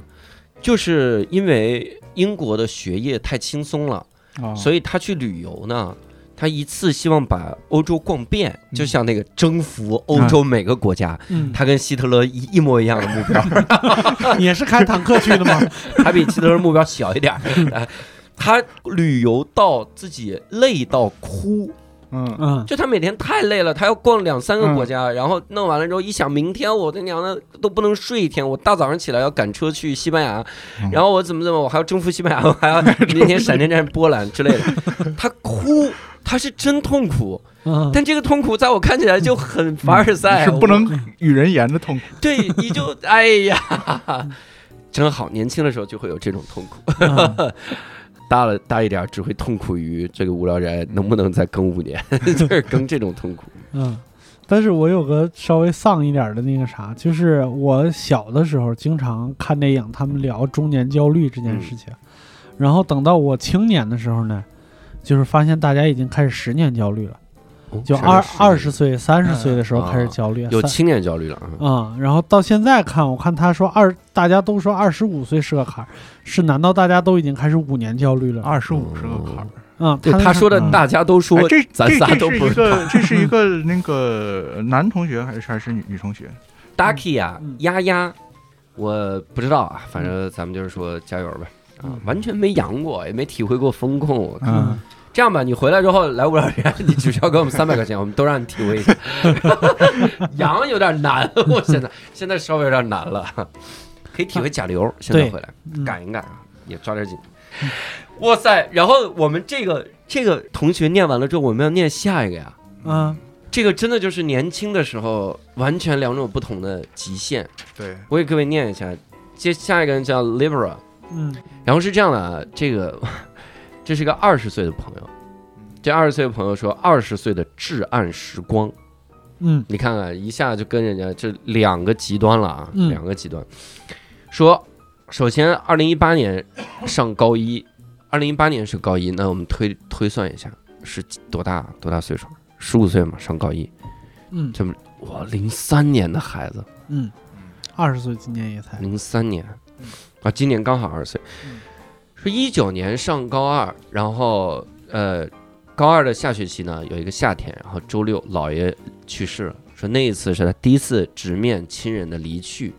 然后二零年高考，然后疫情嘛，所以高考延期了一个月，他挺感谢这一个月的，所以他就是这一个月临时抱佛脚，很努力啊，就在这一年考上了大学，然后接触到了特殊教育，然后过了几年，到了二二年，哇，就开始至暗时刻。他说，二二年大二的下学期，他就开始经历人生的至暗时刻。第一个呢是爸爸肺栓塞，栓塞栓塞。嗯，栓塞。嗯，爸爸肺栓塞，妈妈乳腺癌，我甲状腺癌，这三件事儿同时发生在二二年的下半下半年里。说五月五月末的时候，我爸滑轮滑，然后把这个韧带拉伤，然后去医院的时候呢，突发肺栓塞，然后很幸运恢复的很好，好好吃药，定期的复查。那时候我还在学校，我的我的视角就是我妈怎么就突然不理我了，给我打视频也是遮遮掩掩，不开摄像头。我就以为说韧带拉伤了嘛，然后还能怎么样呢？结果才知道是爸爸肺栓塞，抢救，但是妈妈完全没说，因为妈妈说她在那个时候医院里想的是，万一真的出事儿了要怎么跟我说。然后七月上旬，他陪妈妈去医院做乳腺结节的手术，那是第一次陪护啊。进到肿瘤医院，第一个感觉就是特别的压抑啊。他当时在那个里面印象很深，他说医院对面有一家花圈寿衣店嘛，黑色的牌匾，花花绿绿的商店里格外扎眼。印象比较深就是病房里有个化疗的姐姐，她很洒脱乐观。然后八月手术，在化完疗的时候，即使头发都掉光了，她要买新买呃穿着新买的白色连衣裙，漂亮出院。然后手术前一天签那个知情确认书啊，签那个，呃一说百分之十的恶性的可能，说如果这个。我妈还很坦然的说：“恶性就全切啊。”然后第二天早上第一台手术，本来是切结节，然后第二天切了一下呢，然后医生来了，说这个左乳是癌症，原位癌，当时也很崩溃。然后病房里的阿姨也劝说，这个原位癌是幸运，也不用化疗，全切了就没事儿了。然后这个就有了一段时间的这个小平静，就接受了嘛。嗯结果呢，病理的诊断。很快就寄到家了，说左乳呢浸润性，右乳原位癌。嗯，然后据说本来诊断的时候说的是左乳原位癌，右乳是是良性啊。嗯结果发现不是，左乳那个都不是原位癌，是浸润了，嗯浸润性的这个这个癌。所以当时没办法，妈妈还需要化疗和放疗。然后说一米五几的妈妈，身材虽小很坚强。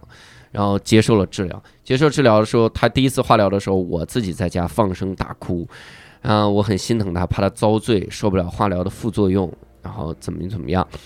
然后八月末九月初，因为妈妈经历了生病这件事儿之后，意识到要上一份好保险，然后就要给我也上保险。给我上保险的时候要体检，然后我就查出来了甲状腺有个将近三厘米的结节，然后这个开学之前又去体检。发现，听医生的建议，医生说当机立断啊，开单子，然后做穿刺活检，然后做穿刺，穿刺之后一周之后，结果说疑似乳头状癌，然后发现果然又是癌症啊。说我给爸爸妈妈就发了过去这个这个结果，当时正好是我妈第二次化疗结束回家，据他俩后来说，当时爸爸在开车，听到消息后勉强才开回家。但是那个时候的我接受这个事实，就经历了从楼上走下来这么一个阶段。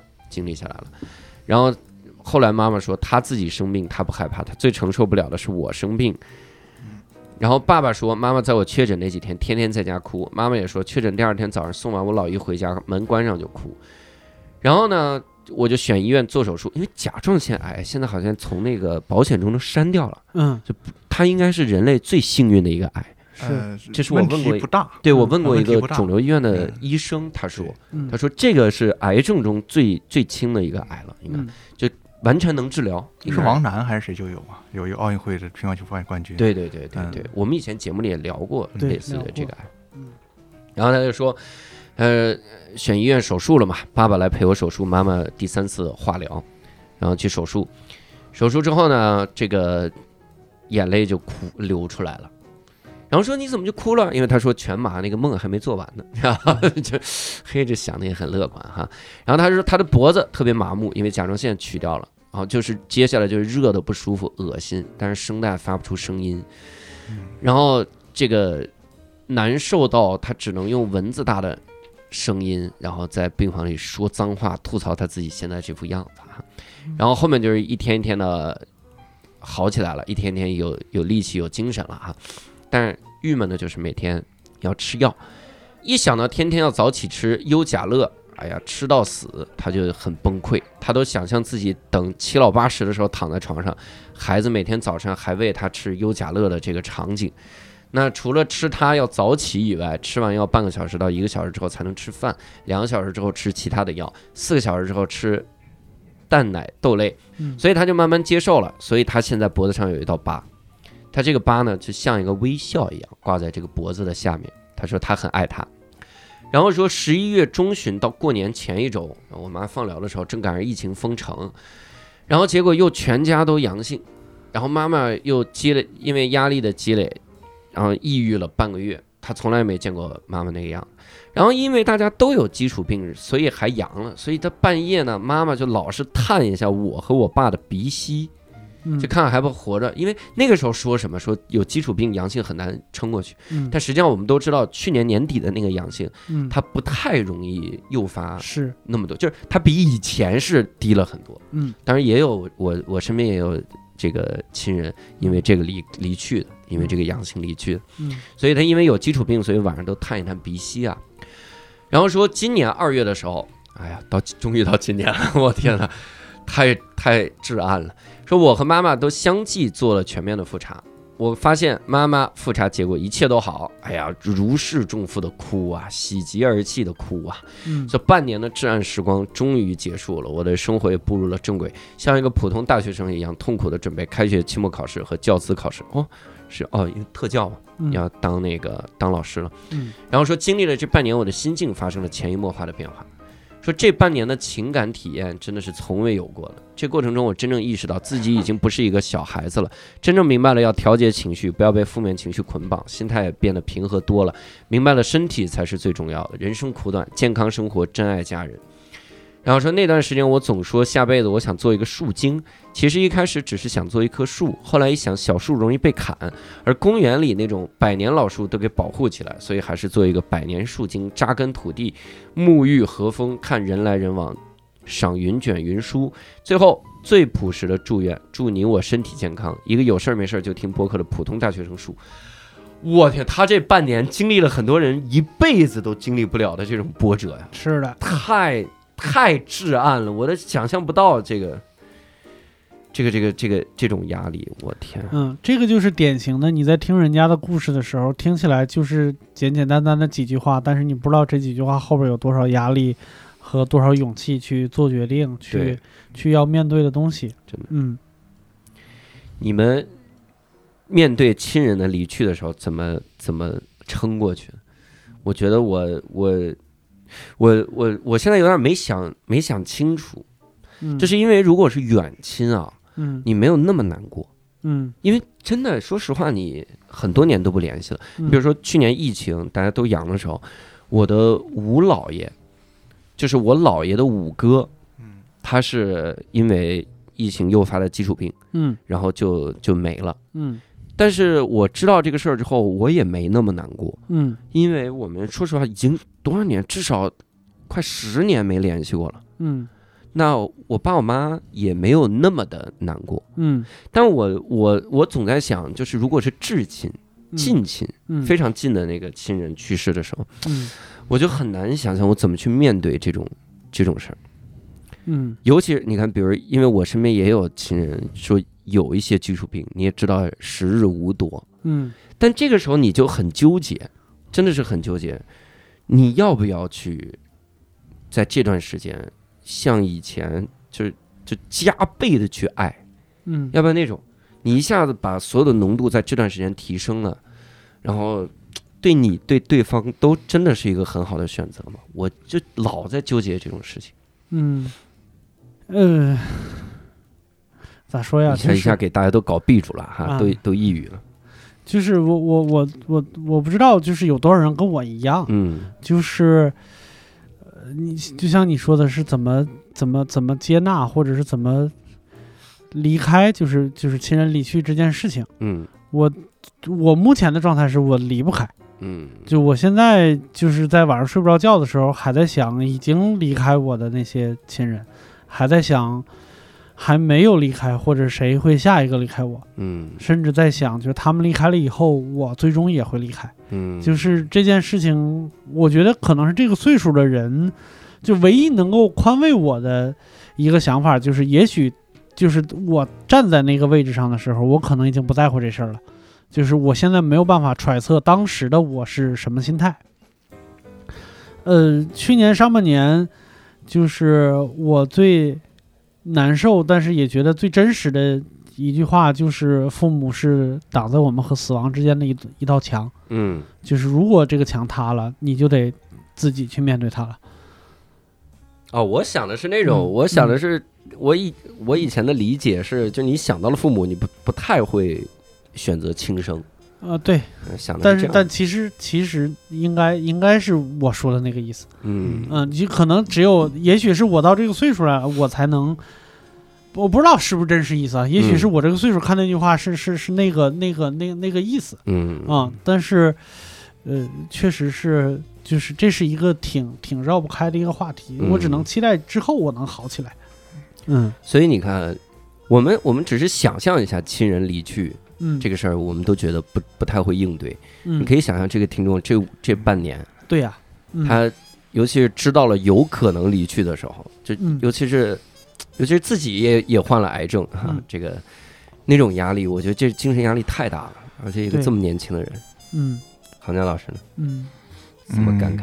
而我觉得这个故事呢，我们没法在今天节目最后把它说的太透对，啊、因为这个嗯这个话题太大。嗯呃，我只能一个建议吧，这也是我的经验。但是我觉得这位朋友叫 Libro 是吧？嗯嗯、他他应该反倒比我们有更多的，比我比我们有更多的体验和资格。其实跟跟前面那位朋友，就是那位就是呃很幸运的朋友嗯是一样的啊，就是是什么呢？就是跟教主刚才说的老话，嗯就是老话叫什么？没有享不了福，没只有受不了罪。其实这个嗯话的意思，话糙理不糙，嗯就是我们以内心为线路，是吧？嗯就是你能够感受到外面所有的经历，所有的幸福，所谓的那个那个场面，是吧？不管你是拥有一辆私人飞机，还是拥有一辆新自行车，嗯但它给你的快乐就是一样的，因为你心就这么大。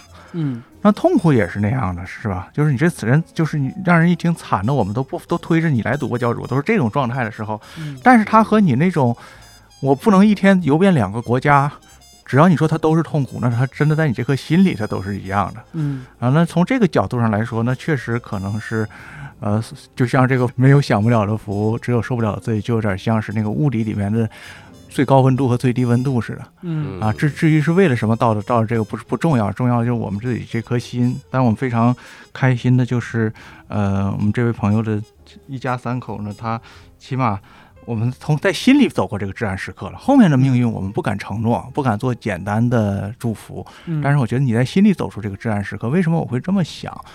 呃，就是当我们失去了亲人，失去了至亲，呃，正常来讲，按一个好的顺序，从我们的那个上一代祖辈，然后到我们的父辈，到我们，然后到我们下一辈，有时候他不按这个顺序来，嗯然后这个我们控制不了。嗯在这种情况下，我个人是不太建议，有很多人就说说你把它忘了吧。嗯。嗯。嗯，这个你忘不了是一方面，另外一个嗯。你要忘了他，你自己的一部分生命是随着他一起被带走的。嗯。对对对，呃，就是反倒是我们怎么去真正的去拥抱和他共有的生命，是我们可以去做的事情。嗯就是既然这个事儿是必然发生的，就是你肯定要你要和人分开。嗯还是姜文那句话，我们哪一个人，你不管你活得多热闹，你不就是一个人吗？嗯对吧？你嗯双胞胎来的这个事儿也是这么回事儿。嗯呃，那在这种情况下的话，一个人的自己，他可能就是说，真正需要考虑的就是我在和他分开之前，我对他了解多少，嗯我们俩的那个关系有多深，我们互相对一个问题能够产生多大的呃了解，不一定是共共识和共鸣啊，就有了解就行，因为和父母也不见得所有问题都相相通。嗯这样你就会知道，在你失去他之后，你认识到一件事情，遇到一件什么事儿的时候，他会怎么反应，会怎么说。嗯呃他就在某种程度上的和你在一起。这听起来像鸡汤，但这个事儿其实也是一个事实，嗯它是一个事实，就是反倒是我们可以尽可能的去把他的信息也好、情感也好整理起来，作为自己身上的一部分。那你就会说，你们这个这个父父母一场，父女一场，反正是没有白过嘛。嗯啊，他成为了你的一部分的话，他会很大程度的缓解和抚慰你那个不能选的那部分。嗯，这是我的一个建议，包括前面那位和自己的那个女友分分合合，啊，就是你俩不在一起，不要把他忘了嗯。啊。那你们共同经历的那些东西，都是一个人没法获得的，嗯。啊，他都是值得你俩在关起门来啊，在进到了那个你们你和后来的后来的爱人的关系之后，值得关起门来去拥抱的记忆啊，嗯。一定是记忆，拥抱的记住是记忆啊。嗯。呃，我这是我的一个建议，就是不能选的事儿，我们不要妄加的那个幻想，因为你嗯。你你越越想你得不到的东西，你越痛苦嘛。嗯对，所以就是越发感感慨。它里面提到了几个字，我觉得还挺感慨，就是拥抱变化，嗯。就是你没办法了，就是只能是就是个人有个命，就活到、活到这个这个地方。那我我的路线是这样的，对。嗯。永远别去想，真的他哎是这样。为啥那么顺利了？他啊，怎么是是是这么回事儿。你就比方说，你面对着一个那个穷凶极恶的拿着枪对死对着你的这个人，你知道他这枪一定要开，嗯，那你说哪句话留给世界最后一句话好？是那个大哥别杀我好，还是操你冲我这儿来？啊，我觉得还是后一句好。对对对对，但是好在，我们对于死亡的所有恐惧都是我们自己想象出来的，嗯，就是谁也不知道后边是啥。嗯啊、对呀、嗯我忘了谁啊？是谁？是是毕加索还是谁说他自己年轻时候觉得自己生命力啊，托尔斯泰觉得自己生命力最强的时候，认为自己是不会死的。嗯然后我想这也真是牛人才会有的那个感受嗯，啊。觉得自己足够特殊，是吧？人家觉得自己足够特殊，生命力足够强啊，觉得嗯就是都死不重要啊，嗯我肯定不不会。哇塞，就是在在他在他这个心智很成熟的时候，还还有这种这种想法的人呢，确实能够能够成为一个嗯、呃了不得的人。嗯但不是说拥有这个想法就能成为了不得的人。希望大家从今天开始不要 刻意拥有这个想法。对对对对，很感慨啊，这个五年，你看咱们也这个看到了这个有波澜壮阔的啊，嗯然后也有这个就是平淡是真的，然后也有这种。这个这个轰轰烈烈的，有的那个是前女友比他还轰烈的，曲更曲折离奇的那种，就是大家的五年真的是挺特殊的，所以我们也是选在这个无聊斋五周年的这么一个日子，跟大家征集了这么几个故事啊，然后回顾回顾大家的这五年，呃，肯定是挂一漏万。你想光提投稿的就七点三万字呢，你想，所以希望大家如果想跟我们分享点啥，想跟我们聊聊这五年，然后聊聊你的这五年有什么感悟，然后有什么变化，可以在这个我们的评论区来留言，我们也尽量都会看，并且呢，也欢迎各位在听友群里面来跟我们进行讨论。反正五周年了嘛，你你把这期节目扔进去，突然开始说自己五年的故事，听友们也不至于说说哎跑题了，不许发广告？不至于这样。然后这五年来一直做微商，那是得，对，那是得这个这个得得控制控制嗯，也也希望大家能在听友群跟我们来聊一聊啊。这个听友群的加入方式非常简单，搜公众号“无聊斋”，在里面呢底部菜单栏有一个听友群，呃，点那个就会出来一个码儿，扫那个码儿就能进听友群了。所以也希望期待跟各位在群里面多多的交流啊。那我们这个五周年的这期节目我们就到此结束了，然后同时也给各位埋一个引子，就是我们后面会推出一个新的周边，然后相当于是五周年的一个特殊的周边吧。啊，硬说是特殊的，硬说其实跟五周年一毛钱关系都没有，但我们也会有新的周边推出，所以五周年的活动我们还在继续啊，非常感谢各位的收听，那也非常感谢蒋航江老师，非常感谢这个六叔，非常感谢给我们投稿的听众嗯，那我们下期再会，拜拜。拜拜。哎，拜拜。